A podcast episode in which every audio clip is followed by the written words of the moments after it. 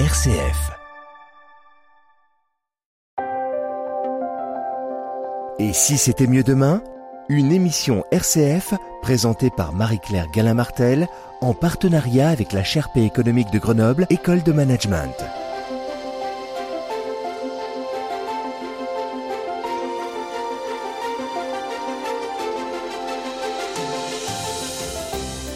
Bonjour et merci de nous retrouver pour cette nouvelle émission de RCF qui porte le nom prometteur de Et si c'était mieux demain?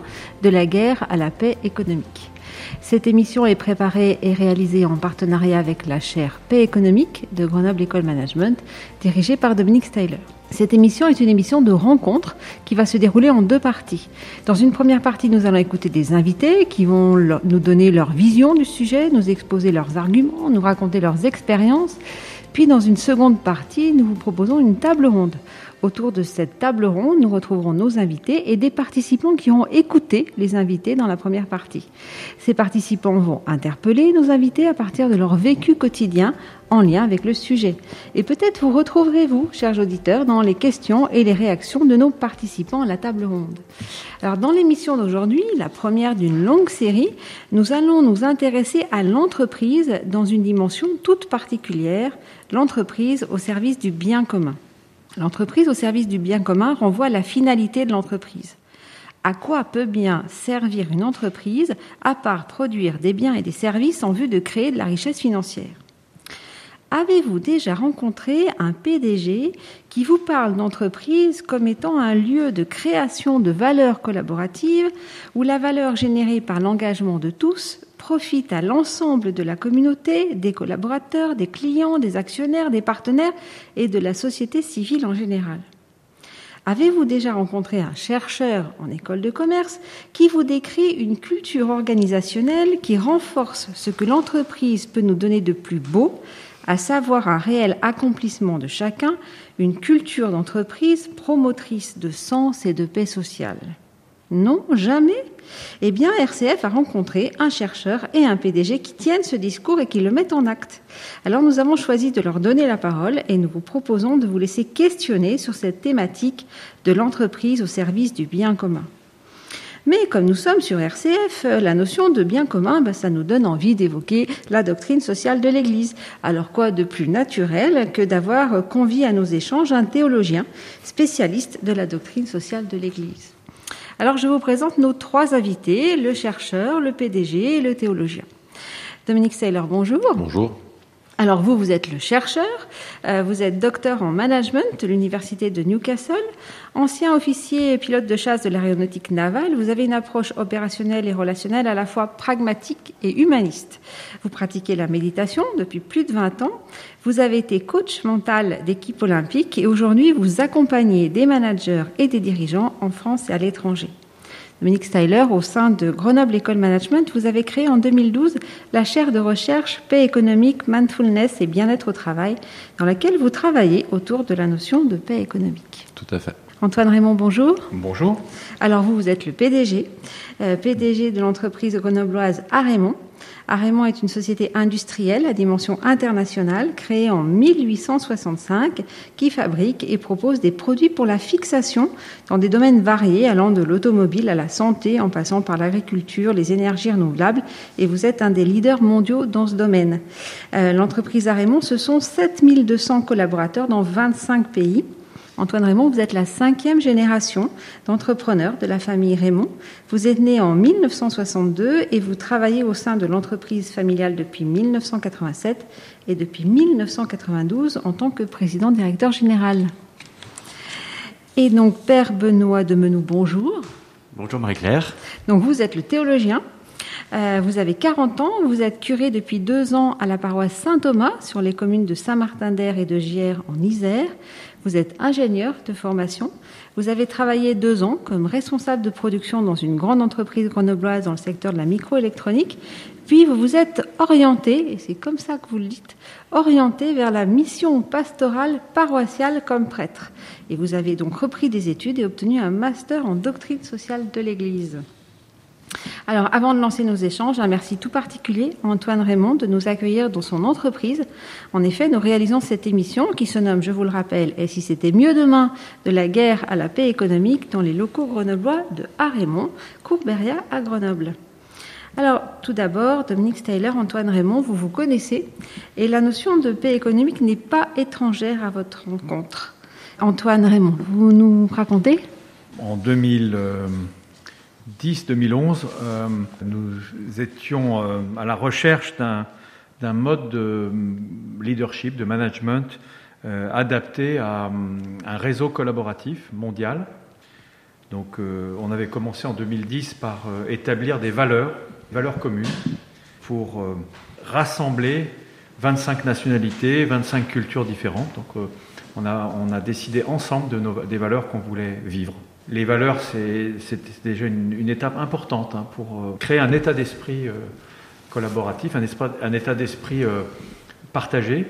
Mais ça suffisait pas, donc je peux dire je, parce que c'est moi qui ai eu cette démarche de chercher dans la littérature un type de management adapté, c'est-à-dire pas un leadership autocratique ou hiérarchique, de nature totalement hiérarchique, mais un leadership qui permette à la collaboration de, de, fleurir et qui permettent aux, talents, aux personnes euh, d'être des vrais acteurs du développement, de la vie de l'entreprise. Donc j'ai lu un certain nombre de, choses. C'était pas facile à, ce moment-là. Il y a beaucoup de choses aujourd'hui. On voit de plus en plus de choses, heureusement, dans ce domaine. Mais à l'époque, c'était pas si évident. Et en lisant une revue euh, de management qui, qui s'appelait, parce qu'elle n'existe plus aujourd'hui, l'Expansion Management Review, je suis tombé sur un article sur le servant leadership, donc un article très intéressant qui expliquait que le servant leadership était, euh, était le mode de leadership qui était adapté euh, aux organisations du futur pour euh, prendre soin des gens, prendre soin des clients, avec un, leadership très attentif, un leadership de soutien et un leadership exigeant aussi, un leadership éthique. Donc j'ai vraiment été touché par cet article. Euh, et en feuilletant la revue un peu plus loin, je suis tombé sur un, autre article, parce que là, cette revue, le thème de la revue, c'était le, management de demain, en quelque sorte, et, ou les pratiques de management de demain. Et euh, je suis tombé sur un article qui parlait d'un livre, euh, un livre qui était écrit sur le thème du stress, le stress au travail. Et, il y avait les auteurs de ce livre, je dis, tiens, c'est des grenoblois. Il y avait notamment Loïc Roche, le, le directeur actuel de GEM. Et puis il y avait euh, une autre personne avec un nom à consonance anglo-saxonne, j'aurais pu me trouver son nom. Et il y avait Dominique, euh, qui était euh, cité deux fois dans l'article. l'article faisait aussi référence à un, autre livre de Dominique sur la gestion du stress et les causes du stress. surtout, ce qui était intéressant, c'était les causes du stress. Donc je me suis dit, bah, tiens, ils sont à Grenoble, ils sont à côté de du siège de à Raymond, Courberia. Donc, euh, je vais contacter Dominique Steller. Voilà. Donc, j'ai appelé Dominique, qui, euh, à qui j'ai dit on a une démarche, on a un beau projet qui est d'impliquer les gens euh, et puis renverser le, ce paradigme de toujours ce fast management qui est millénaire hein, de, des pyramides. voilà où il y a toujours, euh, je dirais, euh, un chef au sommet avec une, ensuite une cascade de, de délégations euh, ou des délégations en cascade. Donc, j'ai parlé de ce projet à Dominique et, je lui ai dit qu'aussi, j'avais lu dans l'article que le, la réduction du stress était promoteur de bien-être et, et, de performance. c'est gagnant-gagnant, hein, c'est-à-dire l'entreprise est plus, plus performante, plus résiliente, et avec un, enfin oui, un, bien-être accru, enfin, ou en tout cas un, sentiment au travail de plus léger, quoi, plus, plus, et probablement il y a tellement de conséquences d'engagement. Donc j'ai dit à Dominique que je souhaitais le rencontrer, euh, et on s'est vu très vite. Dominique a accepté de, de m'aider. Il n'avait pas le temps de vraiment mener un projet euh, important pour le compte de toute l'entreprise, mais par contre, il, il m'a proposé de, m'accompagner. Et ça, ça a été euh, Dominique a été d'une aide très très très très précieuse hein, pour permettre ces transformations, qui sont toujours en cours d'ailleurs, hein, c'est du long terme. Et c'est au cours de nos premières discussions, euh, au cours de l'année 2011, que Dominique a parlé de sa proposition de créer une chaire euh, une chaire qui était à la fois euh, sur la mindfulness, la, pleine conscience et la paix économique. Et moi, j'ai sauté sur l'occasion, bien entendu. Une des caractéristiques du servant leadership, c'est aussi l'attention l'attention dans l'instant présent. Donc, euh, être attentif aux autres, être attentif à ce qui se passe, être euh, attentif à, tout le monde, quoi, aux, collègues, aux, clients, euh, etc. Donc, ça, ça m'intéressait énormément, et je voyais dans, le, dans cette chaire, la création de cette chaire, je voyais pour, pour nous, pour notre entreprise, une aide indirecte, parce qu'on ne bénéficie pas directement du travaux des, des, travaux des chercheurs, bien entendu, mais une inspiration, une inspiration pour, euh, pour l'avenir. Voilà. Et alors, Dominique Steyler, vous en avez beaucoup comme ça, des PDG qui, qui demandent à vous voir sur vos travaux? Beaucoup, il y en a. Beaucoup, je ne sais pas ce que ça veut dire en fait. Largement assez à mon, à mon sens. Alors c'est marrant d'entendre Antoine parce que comme on est à deux places différentes, on en a retenu des choses qui sont à la fois similaires et en même temps, c'est peut-être aussi à force de le raconter. Je, suis en train de me demander des fois si je raconte pas des choses qui étaient, qui, ont, un peu bougé. Dans mon souvenir de cette rencontre-là, il y a pour moi deux éléments qui vont être vraiment déclencheurs de la création de la chaire. Le, travail sur cette chaire, on y avait travaillé avec un collègue à partir de 2008-2009, au moment de la crise financière et de la médiatisation de la vague de suicides qui était en France à cette époque-là et un collègue qui revenait de quatre mois d'enseignement au Japon où il avait rencontré des chercheurs qui travaillent sur les Peace Studies, donc les études de la paix, qui est un champ académique qu'on n'a pas en France. Lui a commencé à me questionner sur mes sujets qui oscillaient entre souffrance, bien-être au travail et stress. Il a commencé à me questionner en me disant ben, on a bien aujourd'hui tout ce qui correspondrait à la guerre économique. Parce qu'on a des symptômes, on a des comportements, des fois des comportements qu'on peut enseigner dans des écoles comme les nôtres, et on a des dommages collatéraux. Le suicide étant l'extrême du dommage collatéral sur la partie de la personne, mais euh, la rupture de lien social sur l'interpersonnel, les déplacements de population quand des gros sites industriels ferment, et une dégradation de la nature, c'est-à-dire tout ce qui peut se passer dans une guerre réelle. D'ailleurs, si je peux faire une petite parenthèse pour pas l'oublier, il y a dix jours, quelqu'un a publié un post sur un réseau social et l'article de ce monsieur démarrait par euh, On est bien en guerre économique et c'est une guerre qui ne tue pas, ce qui m'a mis rapidement en colère parce que c'est bien une guerre qui tue comme, comme les autres guerres tuent. En tout cas, elle tue du vivant à tous les niveaux, mais des humains comme d'autres choses. Et donc, dans cette première discussion, on a commencé à se dire tiens, ben, s'il y a guerre économique, qu'est-ce qu'on pourrait avoir en face? Donc est apparu paix économique. On a cherché s'il y avait des choses sur paix économique, il y avait presque rien. Et on est dans une business school, on s'est dit bah, il y a une niche s'il y a presque rien. Et dans la rencontre d'Antoine, euh, puisqu'elle va arriver un, petit peu après ça, ce que moi j'en ai retenu en premier contact, c'était quelque chose qui me disait, alors je sais plus si c'était les mots d'Antoine ou si c'est comment j'ai traduit les mots d'Antoine, mais il y a quelque chose qui me disait, si on continue de faire des affaires telles qu'on fait des affaires, on va se détruire les uns les autres. Les appels d'offres euh, internationaux sont rudes, sont pas toujours très clean, même si ça s'appelle de l'intelligence économique, qui est un mot qui me surprend à chaque fois, et à chaque fois que je parle d'intelligence économique, je dis que ça me surprend. Et la deuxième chose que j'ai entendue chez Antoine, c'était quelque chose qui disait Je suis convaincu de tout ça. Antoine disait tout à l'heure qu'on est dans une période dans laquelle on en parlait peu, en fait, c'était encore sacrément tabou. Antoine me dit Je suis convaincu de tous ces sujets sur lesquels vous travaillez, mais quand j'en parle moi en tant que dirigeant, c'est sacrément compliqué, je me fais bousculer. Les salariés sont tendus, les syndicats m'accusent ou me menacent ou me soupçonnent de quelque chose qui ne serait pas très clean.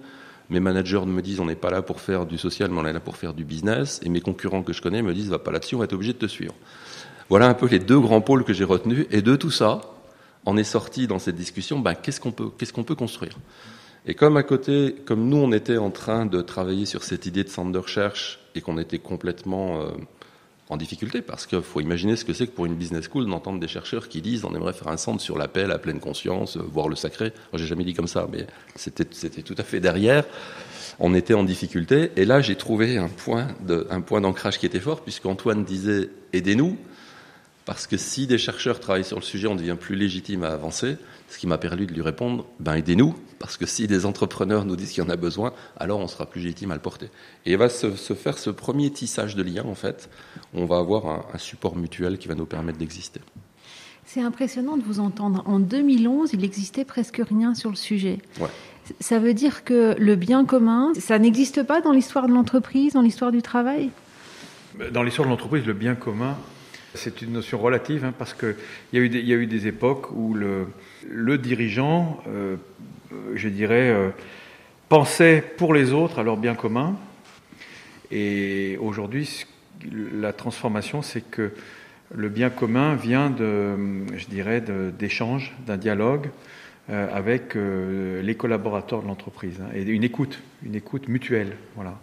Il y a une époque où les, on disait les patrons chrétiens créaient des villes pour leurs collaborateurs et tout était calqué sur, sur le modèle qu'ils pensaient eux pour le bien de leurs collaborateurs. Voilà.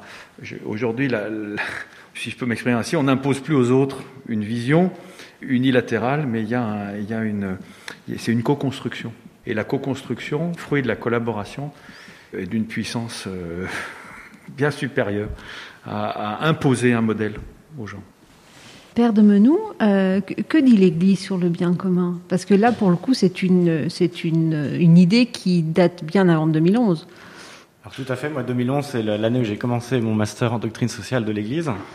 Et quand on demandait au pape Saint Jean XXIII c'est quoi la doctrine sociale de l'Église, il répondait c'est le secret le mieux gardé du Vatican. D'accord. Euh, au sens où euh, il voulait dire que c'est quelque chose qui est très mal connu et, justement qui est aujourd'hui de plus en plus développé. Moi j'ai fait justement un master dans le domaine et en fait il n'en existe que deux dans le monde. Donc moi c'était à Rome. Et en fait, c'est quelque chose qui a besoin de se développer justement pour. Et donc, qu'est-ce que c'est que la doctrine sociale de l'Église et le bien commun? Alors, le bien commun est un grand principe. Et la doctrine sociale, c'est justement l'apport que fait l'Église catholique pour donner les grands principes à partir d'une vision de l'homme, une certaine vision, donc qui vient de l'Évangile, qui permettent de construire une société la plus juste possible. Ce n'est pas l'Église qui est aux commandes pour construire l'Église, ce sont les entrepreneurs, ce sont les hommes politiques, même s'il y a des époques où les choses ont été euh, mélangées ou unies, ça dépend comment on les voit. Donc avec ces grands principes, eh bien, il les livre pour euh, qu'ensemble, on puisse construire cette société ou ces entreprises. Alors, le bien commun, il est défini par l'Église catholique comme l'ensemble des conditions sociales qui permettent, et ça c'est important, tant au groupe qu'à chacun, tant au groupe qu'à chacun de leurs membres d'atteindre leur perfection d'une façon plus totale et plus aisée. Donc ça, c'est une définition du Concile Vatican II, donc Gaudium et Spes, donc la constitution euh, pastorale. Donc là, on est en 1965, c'est ça? À peu près, voilà, c'est la fin du Concile. Et justement, le principe qui doit guider l'action sociale et politique, eh bien, c'est le bien commun. Alors, c'est à distinguer de l'intérêt général. Hein. L'intérêt général, en gros, pour le dire simplement, c'est l'intérêt du plus grand nombre, qui a, qui a sa valeur en soi. On essaye de sauvegarder le bien du plus grand nombre. Mais nous, de notre point de vue, c'est pas suffisant. Je pense que vous l'avez un peu évoqué dans vos manières de parler. C'est vraiment le bien de tous et de chacun. Alors, pour dire d'une manière simple, c'est un peu comme les mousquetaires un pour tous, tous pour un. Et vous avez euh, une définition accessible du bien commun. Alors, pour les chrétiens, le bien suprême, le bien commun, c'est C'est Dieu. Bravo. Merci. voilà, tout à fait, c'est Dieu. Et justement, euh, pour nous, l'enjeu aussi, c'est de le rendre accessible à tous. C'est la mission de l'Église c'est aussi euh, pour les hommes, eh bien, comment l'atteindre d'une manière concrète. C'est pas que du spirituel fumeux, c'est dans la vie concrète, euh, dans l'engagement dans la société, alors l'entreprise, la cité, avec la vie politique, etc. Et alors, ce, bien commun, si c'est Dieu pour l'Église, pour un PDG d'entreprise, c'est quoi? C'est la performance et l'épanouissement de chacun en même temps? Oui, une entreprise, elle est quand même à la base matérialiste. Enfin, nous sommes une entreprise industrielle, donc on, transforme la matière, on, crée, je dirais, des objets de valeur ajoutée, en tout cas de valeur importante pour nos clients, en tout cas j'espère, pour, pour euh, à partir de, la matière et la matière euh, organique et aussi de l'imagination des gens, de, leur, de leurs idées. Donc beaucoup de matière grise aussi. Euh, la, propriété intellectuel est, issu de beaucoup de matières grises et c'est aussi le fruit du travail collaboratif. L'entreprise, alors là je parle peut-être plus pour moi ou pour, euh, pour nous, moi je considère que c'est une machine surtout avant tout à tisser du lien social, à créer un état d'esprit vertueux. La seule chose que des concurrents dans la guerre économique ou les tensions économiques qu'on vit, parfois les choses que les concurrents ne peuvent pas copier du tout, c'est un état d'esprit. Parce que c'est des, milliards de paramètres euh, qui se... Donc, euh, euh, moi, je crois beaucoup à l'état d'esprit et à la puissance. Une somme d'êtres humains fait beaucoup plus que l'addition des capacités individuelles, beaucoup, beaucoup plus. Donc ensemble, on, fait des choses absolument incroyables, mais il faut des conditions. Donc ces conditions, c'est un état d'esprit, et c'est aussi, euh, à la base de tout ça, c'est la confiance. C'est de la confiance. Et c'est la base de la paix économique. Y a, dans la guerre, la confiance est très, très, très, très faible hein, et très minimaliste. C'est plutôt la peur. Hein. Et donc, euh, créer des conditions d'épanouissement, de, de floraison d'une entreprise, de, non, l'épanouissement, je crois, c'est le bon mot, mais des conditions d'épanouissement, euh, de succès, euh, de pérennité. tout est basé sur la confiance et à partir de la confiance, on peut construire des choses collaboratives, cet état d'esprit et puis et puis je dirais obtenir le meilleur de l'intelligence collective, le meilleur. Euh, on peut aussi obtenir de l'intelligence collective des choses en étant euh, par la peur. Hein. Il y a des entreprises, euh, hélas, qui dans l'histoire ont, fonctionné. Il y en a certainement encore aujourd'hui, mais qui ont fonctionné par la peur. et ça, marche hein, aussi, mais, mais, mais ça marche pas longtemps. Ça marche pas longtemps. Et ça marche pas aussi bien que quand l'état d'esprit et l'esprit collaboratif et la collaboration est basée sur la confiance. Dominique Steller, dans une, dans une école de management, comment est-ce que vous formez les futurs managers à cet état d'esprit qui repose sur la confiance, la collaboration Il y a des cours de confiance euh, Vous avez un module là-dessus? En tout cas, en tout cas, vous soulevez un point qui pour moi est majeur. Le, fait d'être dans cette école depuis plus de 20 ans, je pourrais le résumer en disant la mission que je me suis donnée, c'est il faut absolument et profondément transformer la façon que nous avons de former nos managers et nos leaders si on veut avoir un jour des entreprises qui soient différentes. Pour plein de raisons. Euh, quand un écologiste me dit on est en urgence climatique, ma réponse est de lui dire d'accord, mais si tu me dis qu'on est en urgence climatique par hyper-compétition, hyper-consommation, globalisation, alors il faut m'aider, parce qu'il faut qu'on transforme ces écoles. Si euh, un psychologue me dit c'est quand même dramatique quand un gamin arrive à 17 ans et qu'il est aussi anxieux, c'est que le système a quelque part dysfonctionné, ma réponse est de dire alors il faut nous aider parce qu'il faut transformer le système depuis le début. Et transformer le système depuis le début reviendra à dire, pour moi, faire de nos enfants des enfants épanouis pour qu'ils aient une chance de devenir des adultes responsables et pas faire de nos enfants des adultes épanouis. C'est-à-dire un espèce de raccourci très très fort qui fait qu'à 3 ans, l'entrée de maternelle, on demande aux parents si on fait parler anglais, italien ou russe aux gamins. C'est-à-dire si on met déjà une pression sur le parent qui va mettre une pression sur l'enfant, dont l'objet est l'employabilité à la fin, à trois ans. Là, il y a un truc qui dysfonctionne. Et, donc, pour répondre directement à la question, il y a, un regard qui est pour moi très structurel. Quelle action on a sur la société pour que ça bouge bien au-delà d'une école de management Pour arriver, quelle action on a sur l'école de management pour qu'elle puisse bouger Pour arriver ensuite sur comment on travaille avec les entreprises pour que leurs demandes évoluent aussi, puisqu'une école de management ou d'ingénieur va, elle, orienter ses programmes en fonction des attentes de ses clients, que sont les entreprises, en partie, puisque les étudiants le sont aussi. Donc il y, a, vraiment tout ce travail-là à, mener de concert si on veut avoir une chance que ça bouge.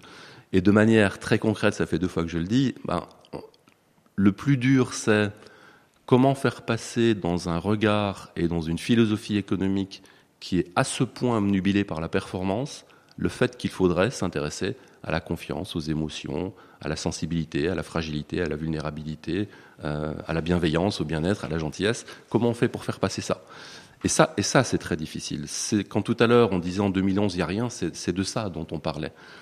Euh, l'un des reproches qu'on m'a fait de temps en temps quand j'écris en tant que chercheur, et dans le monde de la recherche, un papier qui a plus de 5 ans commence à être vieux, alors quand dans vos papiers, vous commencez à faire référence à la Bible, euh, aux Upanishads, euh, au Tao Te Ching ou quelque chose d'autre, euh, ça commence à être des références très très vieilles. Mais ces références très très vieilles, elles contiennent déjà ça. C'est pour ça que j'en fais référence.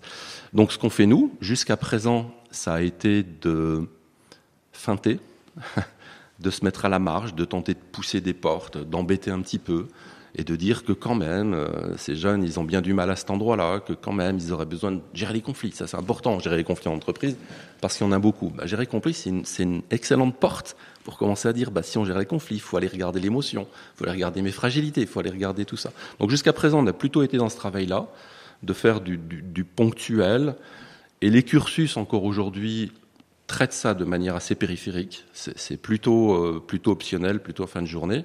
Mon intention, c'est En anglais, il y a core competencies, les compétences qui sont au milieu. Et moi, j'aime bien parler des compétences cœur. Et j'aimerais qu'un jour, ça s'inverse. C'est-à-dire qu'on mette au milieu des modèles pédagogiques ce qui est de l'ordre de la vie et qu'on mette en périphérique ce qui est de l'ordre de la technique. alors, on rejoindra tout un ensemble d'éléments que, que disait Antoine. Et chez nous, depuis cette année, on a une vraie chance.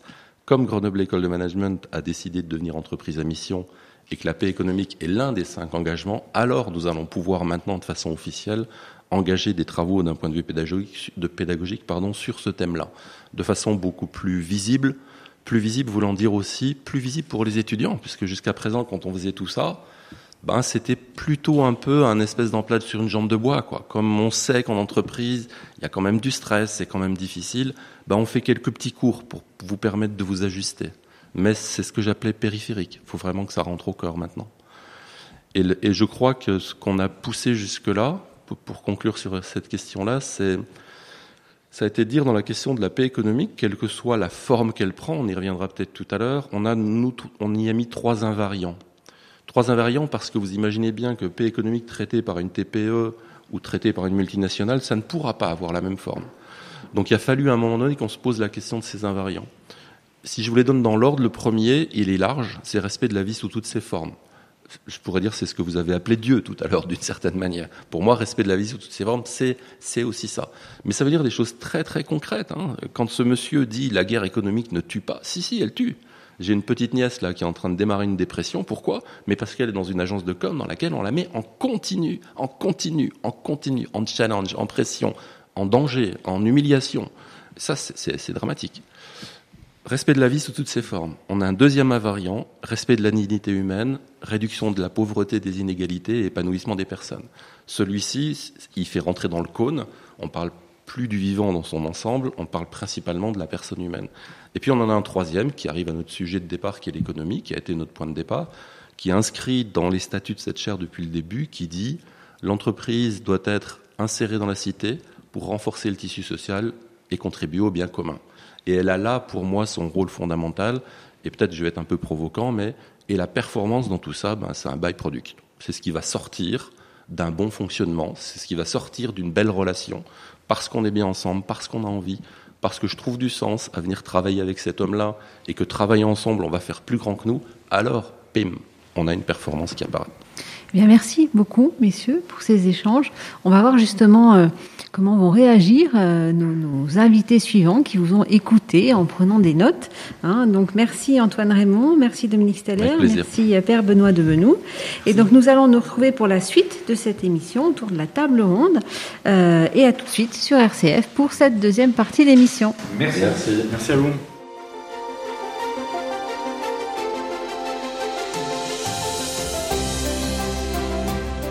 Vous écoutez Et si c'était mieux demain Une émission RCF présentée par Marie-Claire Galin-Martel en partenariat avec la chaire économique de Grenoble, École de Management.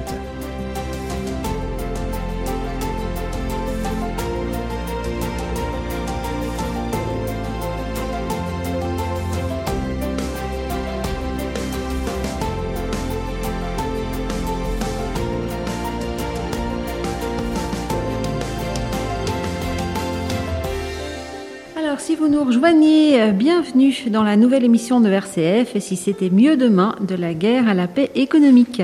Cette émission est préparée et réalisée par RCF en partenariat avec la chaire paix économique de Grenoble École Management dirigée par Dominique Styler. Donc la thématique de cette première émission est l'entreprise au service du bien commun. Euh, nos invités, Dominique Styler, chercheur titulaire de la chaire paix économique de Grenoble École Management, Antoine Raymond, PDG de l'entreprise A Raymond, et le père Benoît de Menou, théologien, spécialiste de la doctrine sociale de l'Église. Alors tous trois nous ont exposé leur vision de l'entreprise au service du bien commun, du point de vue de la recherche en management, de la gestion d'une entreprise, de la doctrine sociale de l'Église. Et autour de la table, nous ont rejoint des personnes qui ont écouté et qui vont réagir, qui vont vous interpeller, euh, chers invités, euh, nous interpeller à partir de leur quotidien d'étudiants, de coachs en entreprise. Et donc, nous ont rejoint Béatrice Douillet. Vous êtes coach euh, professionnelle et directrice associée du cabinet Talentiel RH et vous accompagnez les managers, les comités de direction, les équipes dans la recherche de leur performance l'épanouissement. Et par ailleurs, vous êtes engagé aux EDC, entrepreneurs et dirigeants chrétiens. Euh, Camille Michel et César Plénier, vous êtes étudiants Sciences Po euh, dans une filière relations internationales. Et Fabien Moreau, vous êtes euh, chercheur en management à Grenoble École Management et psychosociologue. Alors merci, vous nous avez écoutés. Eh bien, je vous laisse maintenant poser des questions, interpeller. Merci. je vais commencer, je vais prendre la main. une question pour vous, Antoine Raymond.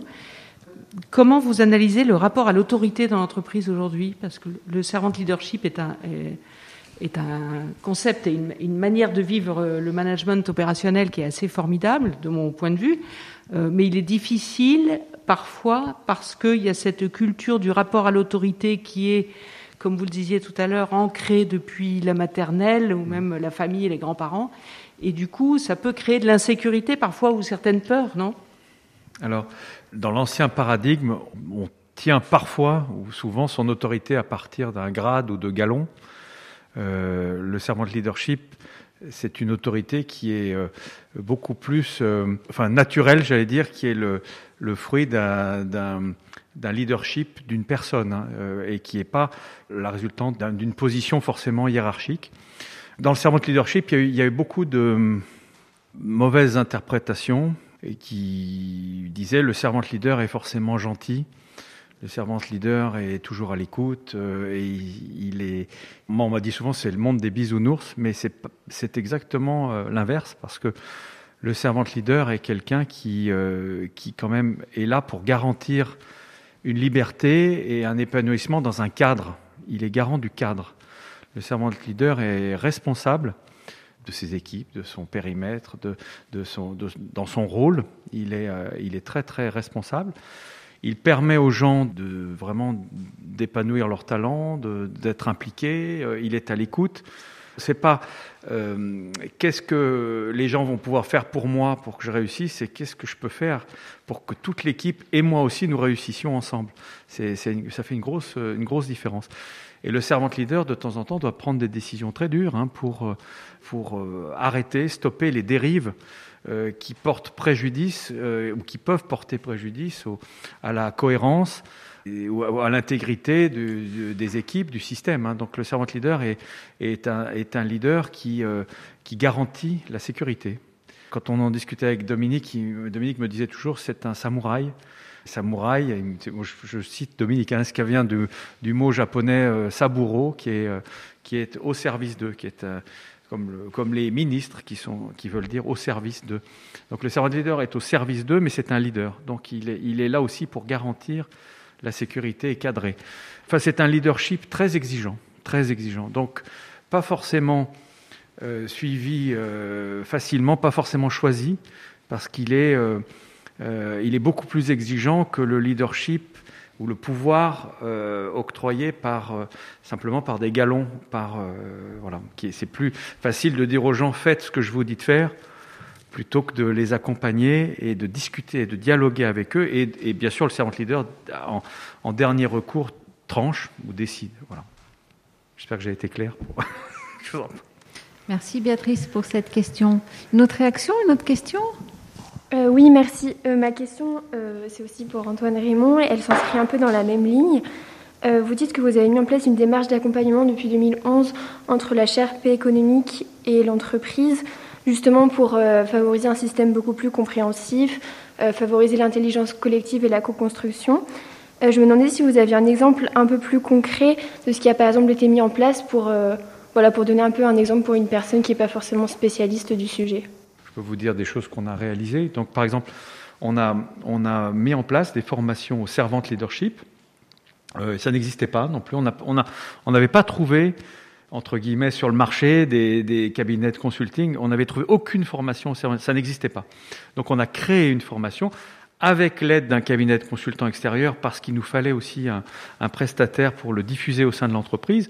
On a, on a formé aujourd'hui euh, plus d'un millier de personnes dans, dans le monde entier, hein, des Japonais, des Chinois, des, des, Européens, des Américains. Tout, ça a marché dans toutes les nationalités.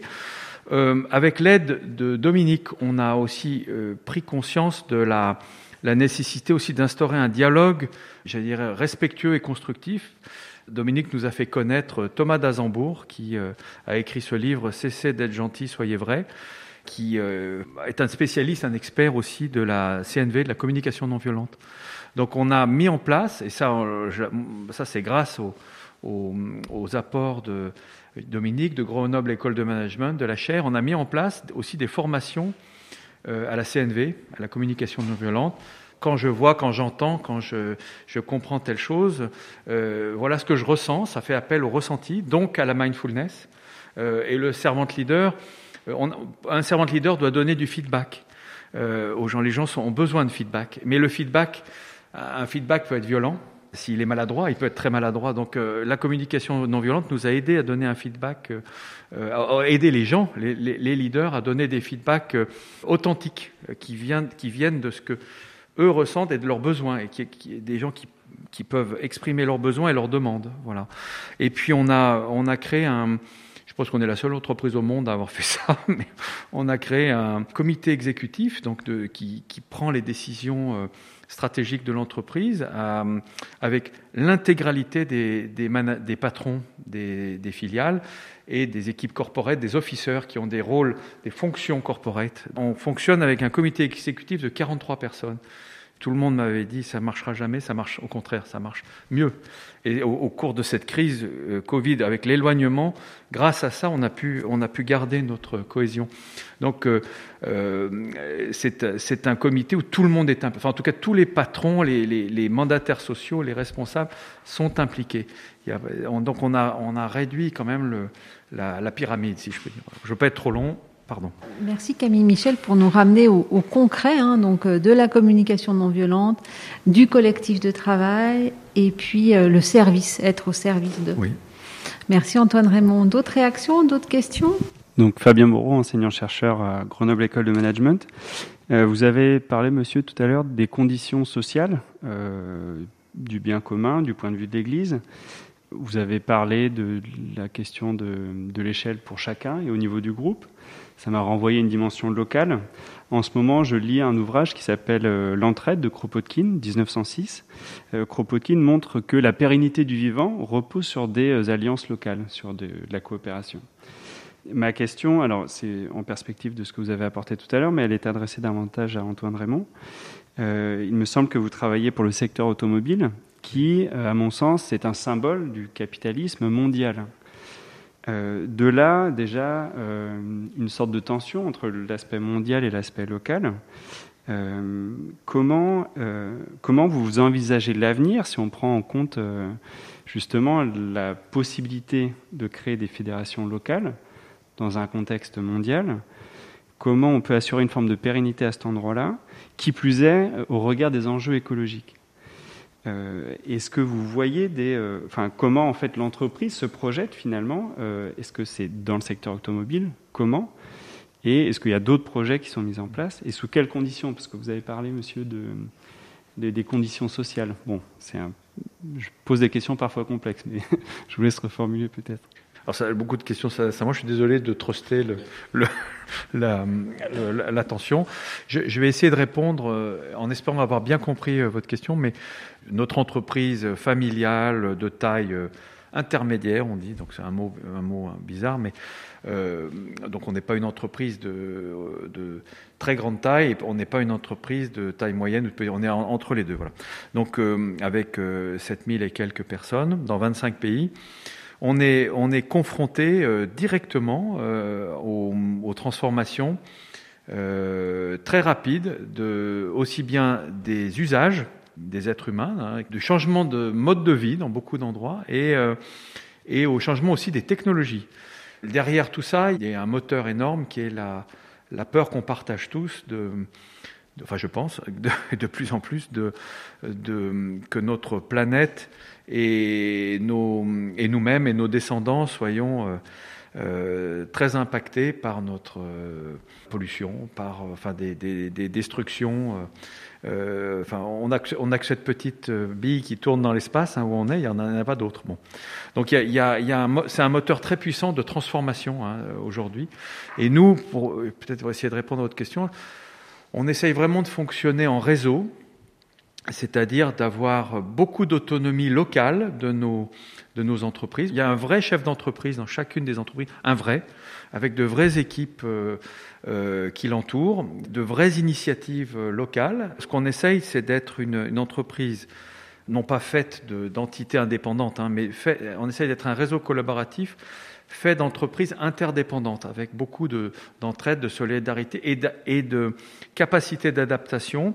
Donc on est capable aujourd'hui de travailler localement et globalement on peut encore s'améliorer, hein, c'est sûr, mais on est, on est capable de, travailler sur les deux plans, de répondre à des besoins globaux, mais aussi à des besoins spécifiques locaux qui sont en train de se développer euh, justement en raison de ces transformations sociétales.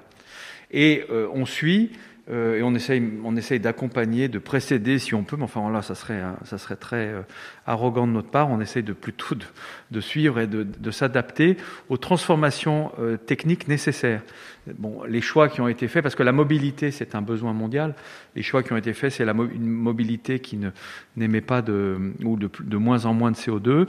C'est essayer pour les automobiles d'avoir des produits qui sont le moins possible impactants sur l'environnement, sur l'extraction des matières premières, sur les composants euh, des ressources rares, etc. Donc, euh, on essaye de de tout notre possible d'accompagner.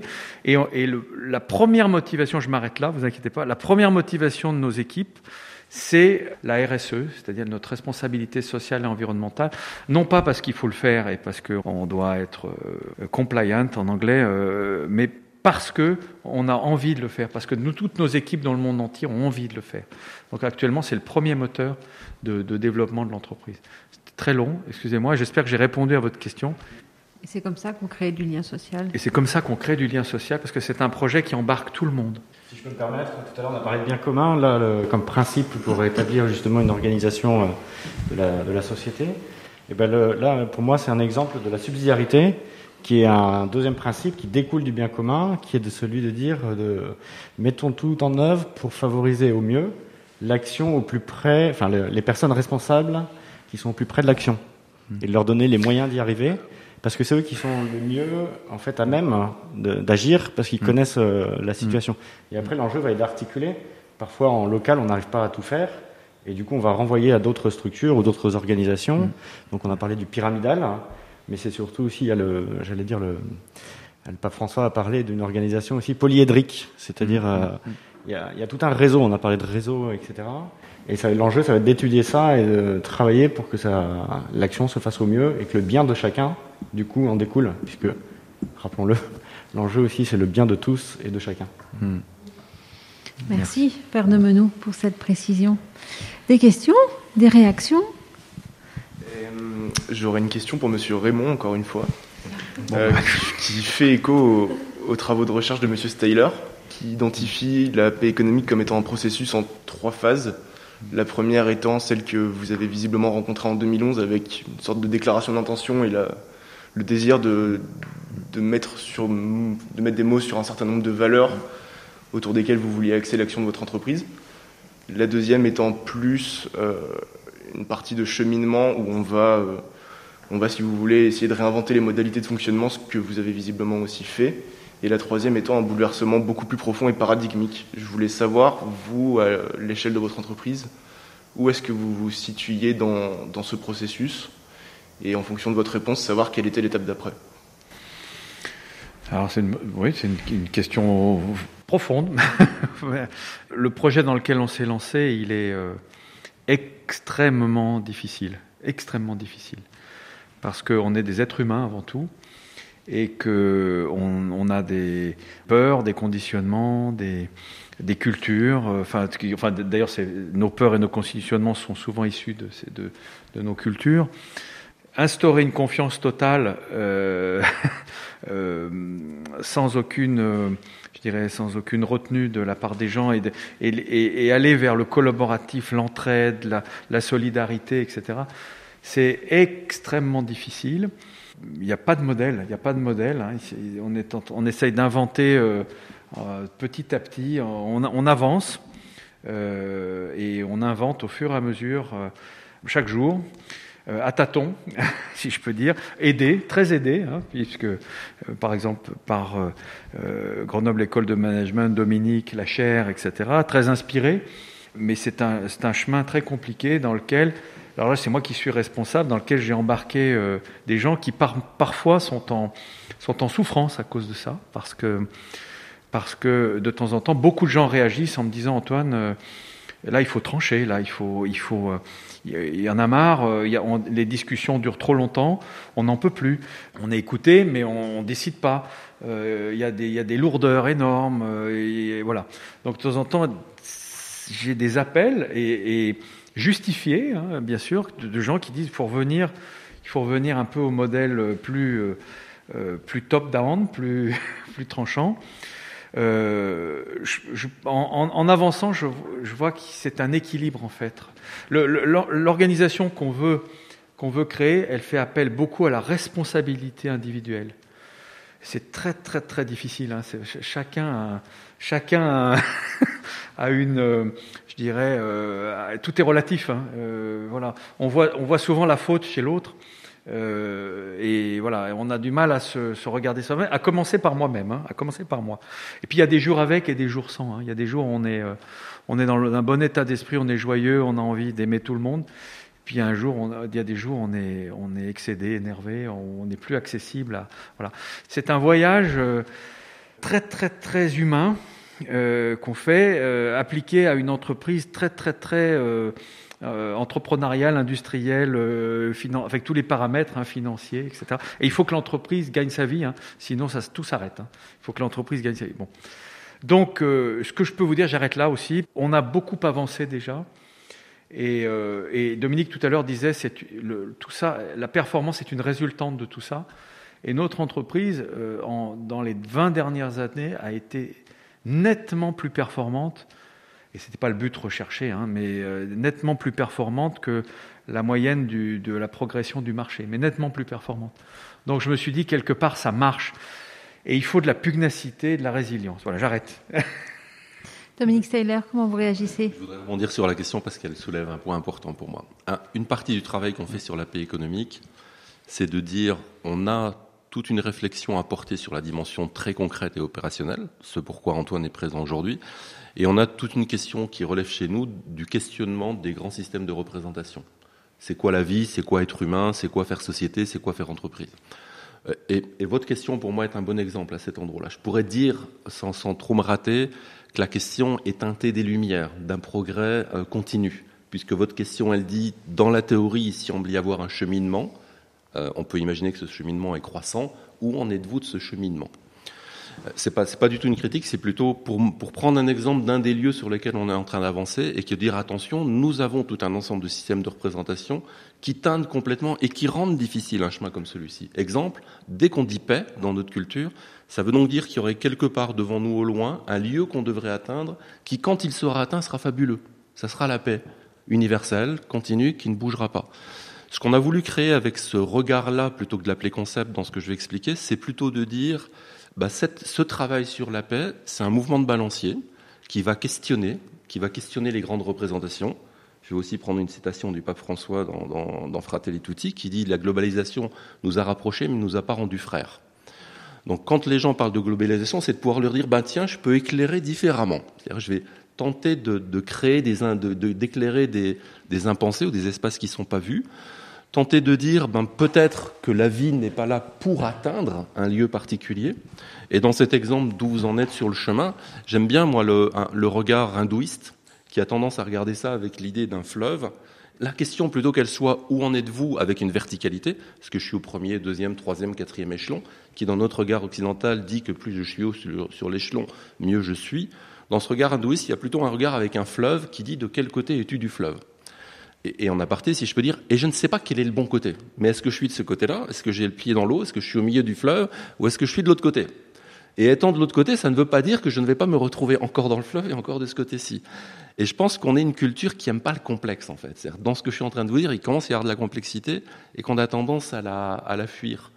Et dans paix économique, une façon qu'on a de la décrire, c'est de dire, en fait, paix économique, c'est un espace.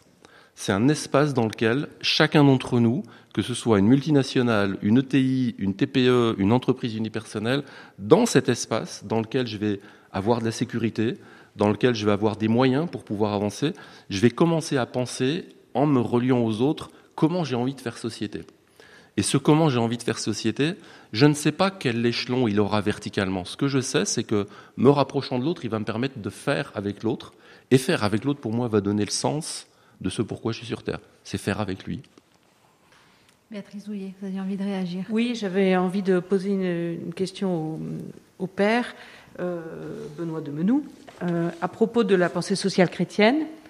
Euh, l'expression bien commun vient de la pensée sociale chrétienne, en tout cas est très ancrée dans, le discours de, l'Église et du pape François en, l'occurrence euh, actuellement. Mais on parle aussi beaucoup de la dignité de l'homme, du sens et euh, de la destination universelle des biens.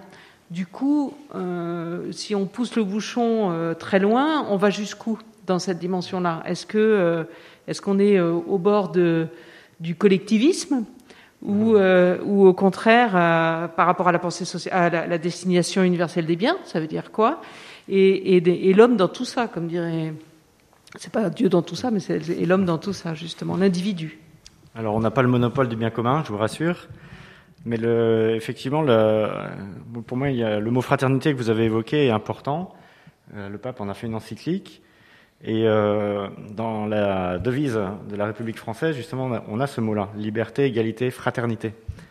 Mais en lisant un petit peu le, la pensée du pape et puis celle de l'Église, en fait, c'est que le mot euh, fraternité, pourquoi on ne le mettrait pas en premier? Je ne veux pas refaire la République, mais si on est libre, c'est pourquoi L'égalité, c'est pourquoi Le bien commun, etc., etc. Et l'enjeu, effectivement, c'est que pour nous, on a une vision de, de la personne, de la dignité de la personne, qui vient qu'on est créé par Dieu, et qu'en Jésus-Christ, on découvre, à travers lui, qu'en fait Dieu nous est Père. Alors Père, c'est une représentation humaine, mais c'est celle qui est utilisée pour rendre compte qu'on est aimé, qu'on est voulu, qu'on n'est pas le fruit du hasard, et que chacun, chacun a une valeur en soi. Et donc on ne peut pas euh, faire l'impasse. Et du coup, je reviens au bien commun. Le bien commun, c'est vraiment le bien de tous et de chacun, sans exception. Et euh, il me semble que justement, le, pour aller jusqu'au bout, l'enjeu, c'est de, de, travailler à des liens de fraternité. Et cette fraternité, elle peut se retrouver à, tous les niveaux, enfin en entreprise euh, et dans tous les autres euh, lieux de, de, la société, qui donne pour moi du sens et, et qui met en lien d'une manière en fait particulière. C'est-à-dire, c'est la question de la relation. Et la relation, quand on est frère, ben on est sur un certain pied d'égalité. On est chacun unique, on n'a pas à se comparer, on est meilleur ou pas meilleur, on est frères, on a chacun des, capacités uniques, des, talents, voilà, si on fait référence à l'évangile, et qui sont tous nécessaires pour le bien commun, pour le bien. Et s'il en manque un, eh bien, on ne peut pas le remplacer. Chaque vie est unique, ça, va découler d'autres enseignements de l'Église, et donc, mais chaque vie est sacrée. On a utilisé le mot un moment sacré, pour nous euh, parce qu'on est tous frères et on est tous aimés de Dieu et on est infiniment aimable. on va terminer par ce mot-là, aimable, j'aime bien. Pour moi, vous posez une question clé de, pour laquelle on a utilisé la question de la paix, qui est la question de la dissolution dans le collectif et de la peur qui est derrière. On est dans une culture fondamentalement individualiste qui dit je vaux parce que je suis visible et en haut de la pyramide, qui du coup provoque une culture de la confrontation. J'existe parce que je me relève par rapport au flux continu et percutant le flux continu, on va me voir. Et dans la question euh, de, tout ce qu'on est en train d'évoquer, ce que vous vous dites à ce moment-là, c'est oulala, mais alors si on va dans le collectif, jusqu'où on va Sous-entendu, quand est-ce que je disparais dans ce collectif? Parce que je ne veux pas disparaître. Toute ma culture me dit que je n'existerai que si je suis là, visible. Et là, je rentre dans quelque chose de très compliqué. Alors, un des intérêts pour moi, en tout cas, d'avoir utilisé la question de la paix par rapport à la question de la guerre, c'est la guerre valorise l'individu. Dans la guerre, vous allez être visible parce que vous redressez, vous avez un bel uniforme, on vous met une médaille et on dit regardez ce héros. La paix, elle oblige au collectif. Elle n'a pas le choix. Je ne peux pas fonctionner autrement que d'être dans le collectif. Mais pour moi, la petite subtilité, c'est c'est pas une dissolution de soi dans le collectif, c'est au contraire l'affirmation de ma propre place en tant qu'individu dans ce collectif-là. Et, la, réponse que je donne à cette inquiétude que j'entends dans, votre question, elle est là. Ça n'est pas une dissolution dans un collectif, c'est pas du tout ce qu'on recherche. C'est pour qu'il y ait paix, il faut que j'ai place, il faut que j'existe dans ce collectif. Mais je ne vais exister que parce que je suis en lien. Ce qui sera la différence de n'exister que parce que je serai tout seul tout en haut. Est-ce que cette peur, elle vient pas aussi de l'expérience de l'humanité qui est passée par des heures assez noires à travers une application du, marxisme et du communisme qui a été. Euh, Alors ça, ça pour moi, je vais, je vais y prendre une citation que j'ai utilisée il n'y a pas longtemps, donc je l'ai encore bien fraîchement à l'esprit, qui est une citation d'Anna Arendt, qui dit en fait le mal est juste extrême et il est très horizontal. Il est juste extrême et il peut détruire énormément parce qu'il se répartit comme un champignon à l'horizontale et elle continue en disant seul le bien est profond et seul le bien est radical. Si je veux rentrer dans le bien, j'ai un besoin de profondeur, j'ai un besoin de radicalité. Si vraiment je veux m'opposer parce que mon frère serait agressé et ne serait pas respecté, je vais avoir un besoin de profondeur, quitte à aller jusqu'au bout, si je revenais à Jésus. C'est-à-dire qu'à un moment donné, j'ai cette radicalité. Le mal, lui, il est finalement facile. Moi, j'ai tendance à le voir assez paresseux, assez facile. C'est beaucoup plus simple, imaginons que vous soyez en colère contre moi, ça sera beaucoup plus simple pour moi que de réagir de la manière la plus spontanée de quelqu'un qui se fait agresser. Je me taille, ou si je me considère plus puissant que vous, je vous contre-agresse et ça va être assez fort, que de tranquillement tenter de poser mes émotions qui ont peur et qui en même temps sont en colère, et de vous dire, OK, j'ouvre les bras, venez, expliquez-moi pourquoi vous êtes autant en colère. Le premier cas que je vais caler sous la violence, sur cette horizontalité facile, eh ben, elle est beaucoup plus directe, beaucoup plus spontanée. Et pour moi, le mal ou la puissance de ce mal, elle est juste là, c'est-à-dire d'un espèce de champignon qu'on peut éradiquer. Mais surtout, ça rejoint une parole d'Antoine tout à l'heure qui disait c'est dur d'être ce leader-là. Pourquoi c'est dur? Parce que c'est radical.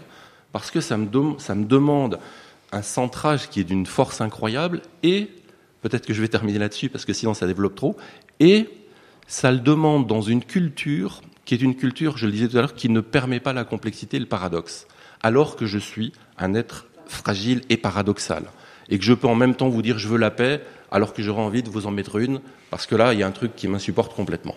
Merci à tous pour ce temps d'échange. Nous sommes passés du bien commun à la radicalité de la fraternité. C'était un beau voyage humaniste, je trouve. Merci à tous. Merci Antoine Raymond. Merci euh, Père Benoît de Menou. Merci Dominique Steyler. vous, vous êtes prêté euh, au jeu des questions et des réactions hein, de nos participants, Béatrice Douillet, Camille Michel, César Plénier, Fabien Moreau. Merci pour la pertinence de vos questions. Alors pour aller plus loin dans vos réflexions, euh, amis auditeurs, ben, vous pouvez lire l'ouvrage de Dominique Steller, Osons la paix économique, publié aux éditions d'Oboec Supérieur. Et puis cette émission est disponible en podcast sur le site internet de RCF. Et puis retrouvez-nous le mois prochain une nouvelle émission, et si c'était mieux demain, de la guerre à la paix économique, pour vivre des rencontres sur des sujets au cœur de l'engagement des managers et des entreprises. À bientôt. Merci. Merci, à bientôt.